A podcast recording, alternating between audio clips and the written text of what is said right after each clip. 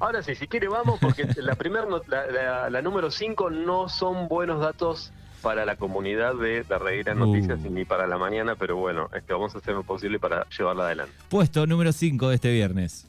El puesto número 5, como decís vos, es una encuesta que ha salido hace algunas horas nada más. Recuerdan que la última encuesta que habíamos publicado tenía que ver con que había una ventaja de masa sobre Milei. Bueno, atención, hay una sorpresa electoral. La última encuesta ubica a Javier Milei por encima de Sergio Massa de cara al balotaje. ¿eh? Atención porque hay preocupación ya esta semana, eh, desde el martes a la tarde, miércoles a la mañana, había rumores que, eh, bueno, hay un porcentaje, un 17% de indecisos que podrían llegar a cambiar o por lo menos poner muy complicada para el oficialismo las elecciones del 19 de noviembre. Eh, atención con esto porque los números empiezan a favorecer a mi ley eh, este anti-kirchnerismo o antiperonismo que, que por supuesto eh, es el que juega en contra del oficialismo. Y les doy los números. Obviamente esto es una encuesta, pero ojo, hay que tener en cuenta esto. El 41% de los encuestados le preguntaron si votaría mañana, a quién votaría, y dijeron opto por la libertad avanza.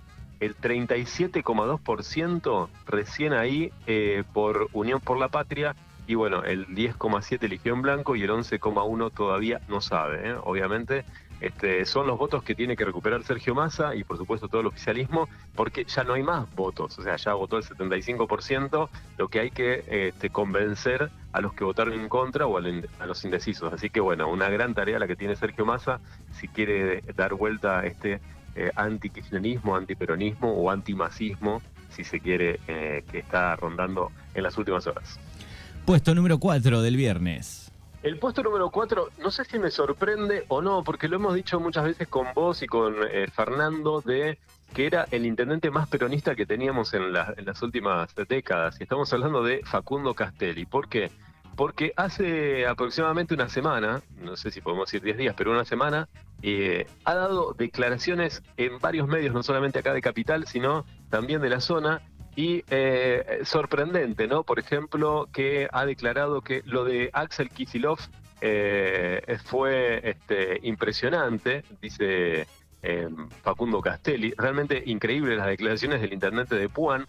Eh, también dijo hay que votar a masa, por otra parte.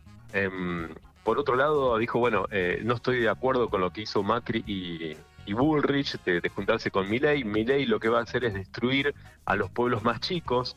Eh, eh, Macri y Bullrich, bueno, eh, rompieron conjuntos por el cambio. El radicalismo tiene que buscar un líder. tiró frases Castelli para todos lados. Y otra cosa que dijo Castelli también, dijo, bueno, si le preguntaron si lo iban a, si tenía miedo que lo echen del radicalismo, ¿no? del distrito y de la secta, por hacer estas declaraciones públicas sobre masa y dijo, miren, esto uno es libre de opinar lo, que quiere y las elecciones que quiere. El partido se pronunció eh, y yo tengo mi personalidad y voy a decir que hay que votar a masa porque hay que tomar eh, decisiones en estos momentos tan difíciles. Eh, obviamente, imagínate cómo salieron en las redes sociales, Manu, a algunos a apoyarlo y a otros a criticarlo fuerte al intendente. Y acá a pesar de todas las críticas que, le venimos haciendo, por lo menos de mi parte, al intendente, eh, digo, me pareció muy bueno que tome una postura, ¿no? Porque eh, así como toma una postura la gente del PRO dice nosotros vamos a votar a mi ley, creo que los radicales no tienen que eh, tener esta imparcialidad o algunos, como me escriben acá por WhatsApp, esa tibieza. Y en realidad hay que cuidar la democracia porque una cosa es que vos podés estar en desacuerdo con Massa, pero es un tipo con el que se puede negociar y está dentro de la democracia. Y el otro es un golpista, realmente es un tipo está loco, eh, ustedes habrán visto miles de videos que eh, no está bien y todo lo que quiere hacer es en contra de la Argentina, ¿no? Este, esto de, eh, bueno, ir cortar con los derechos de las personas, el tema económico, bueno, realmente es implosionar a la Argentina y la verdad que no eh, por lo menos es, la postura de defender los 40 años de democracia que este, se empezaron a festejar a partir del lunes con eh, la, llegada de Alfonsín ya por el 83. Así que nada, me parece, en eso lo, celebro lo, que hizo eh, Castelli, que es la noticia número 4. Puesto número 3. El puesto número 3 este, viernes es muy político. eh, porque el puesto número 3, hablando de, por supuesto, como decías Manu, de trabajadores, salió a hablar la concejal de Unión por la Patria de Darregueira y del distrito de Puan, Anaí Rodríguez, donde también dio eh, fuertes declaraciones, dijo, hace tiempo que venimos denunciando la inviabilidad de este municipio desde lo económico. Estamos hablando del municipio de Puan, para los que escuchan esto grabado.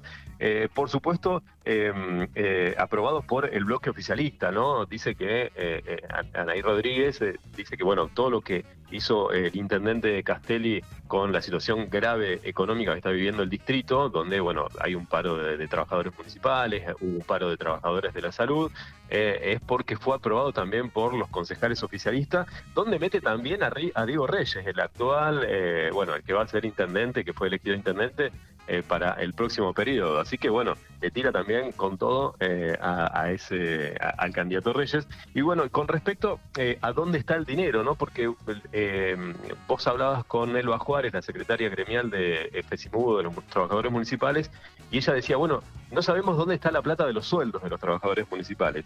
Y Anaí Rodríguez, la concejal, dijo, bueno, con respecto a esa pregunta, se la tienen que hacer al intendente y por supuesto a sus funcionarios que lo secundan. O sea, está diciendo que los funcionarios de Castelli, del gobierno de Cambiemos Ahora, eh, saben perfectamente dónde está la plata de los sueldos de los trabajadores municipales. Así que bueno, vamos a ver si algún funcionario de Castelli por lo menos sale a decir dónde está la plata de los trabajadores municipales. Así que fuertes declaraciones de Anaí Rodríguez.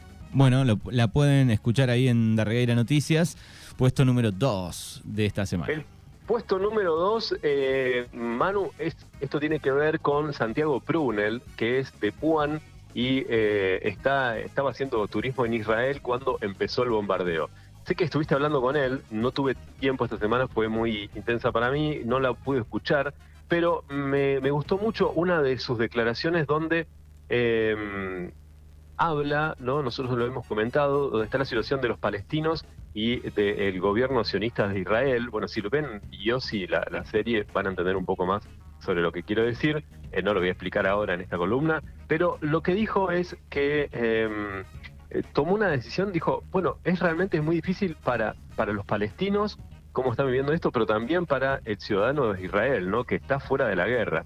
Y la verdad que está bueno, lean la nota que, publicamos, escuchen la nota que, hicieron con vos, porque está bueno que alguien que está viviendo ahí en una situación de plena guerra, ¿no? Dijo, cuando suenan las sirenas parece una película de la Segunda Guerra Mundial, pero eh, está bueno que no se tome una postura, sino la postura que se toma es del ciudadano que está viviendo bajo eh, un cielo donde se la pasan explotando misiles y de esos eh, genera un montón de muertos y heridos. Sí, y, rescato otra de, las cosas que contó fue eh, el no haber ido a la fiesta electrónica. estuvieron a punto de ir. Eh, también este, dice que iban a alquilar un auto.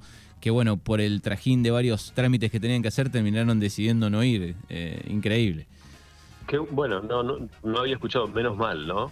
Porque Qué, brutal lo que yo por lo que leía, eh, qué brutal la sensación de, estar en una, en una guerra y que, haya una persecución o que quieras salir de tu casa y haya una sirena que ensordecedora que te está diciendo, bueno, mira, en cualquier momento cae un misil y no sabes si te va a caer a vos, si le va a caer al lado, o sea, eh, es, es, brutal, ¿no? Em, la verdad que hay que estar, me parece, ahí porque creo que es inimaginable la sensación. Sí, y yo le preguntaba también por eh, por sus familiares que tiene ahí. Y, me decía que la gente de ahí, digamos, está un poco más acostumbrada, ¿no? A que suenen las alarmas, a salir. Yo digo, bueno, había pánico, corridas. Bueno, él decía, los que éramos extranjeros, sí, pero en el edificio. Pero después, el resto es como que es más normal, están acostumbrados. Tal cual. Eh, sí, eso también lo leía y escuché también a otros que, que estaban eh, eh, saliendo para otros medios acá en, Buenos Aires sobre las guerras y decían, bueno, el que está ahí es como, lo toman como algo, es parte de la vida cotidiana, ¿no? Que, qué loco a qué momento uno se tiene que acostumbrar, ¿no? es bastante difícil de entender. Puesto número uno. Uno, ahí está, muy bien. Bueno, el puesto número uno es la nota que se está subiendo ahora, así que en dos minutos nada más lo van a poder ver ahí en el portal de Facebook de la Reguera Noticias tiene que ver una nota que hace minutos acaba de darnos Berné, Juan Manuel Berné, el ex candidato de Unión por la Patria, el referente del Frente Renovador, dijo varias cosas. La primera, ustedes escuchan la nota después, es muy breve, no, no tiene más de 5 o 6 minutos, pero eh, dijo, eh, no me sorprenden las declaraciones de Castelli, eh, sabe perfectamente que la única salida es masa y, sabe que la, ayuda va a llegar desde, desde Massa y de Kisilov, tiene que entender eso, pero también habló de qué pasó con las elecciones, ¿no? Dijo, hace un análisis ya un poco más alejado de las últimas elecciones que, perdió Bernet con Reyes, y dijo, hemos recuperado un electorado que estaba perdido, nos afectó mucho la interna, eh, porque la interna de las PASO, que fue el oficialismo entre Reyes y Castelli, dice, también eh, nos afectó mucho porque hay muchos de los nuestros que este, se volcaron a, votar eh, en esa interna.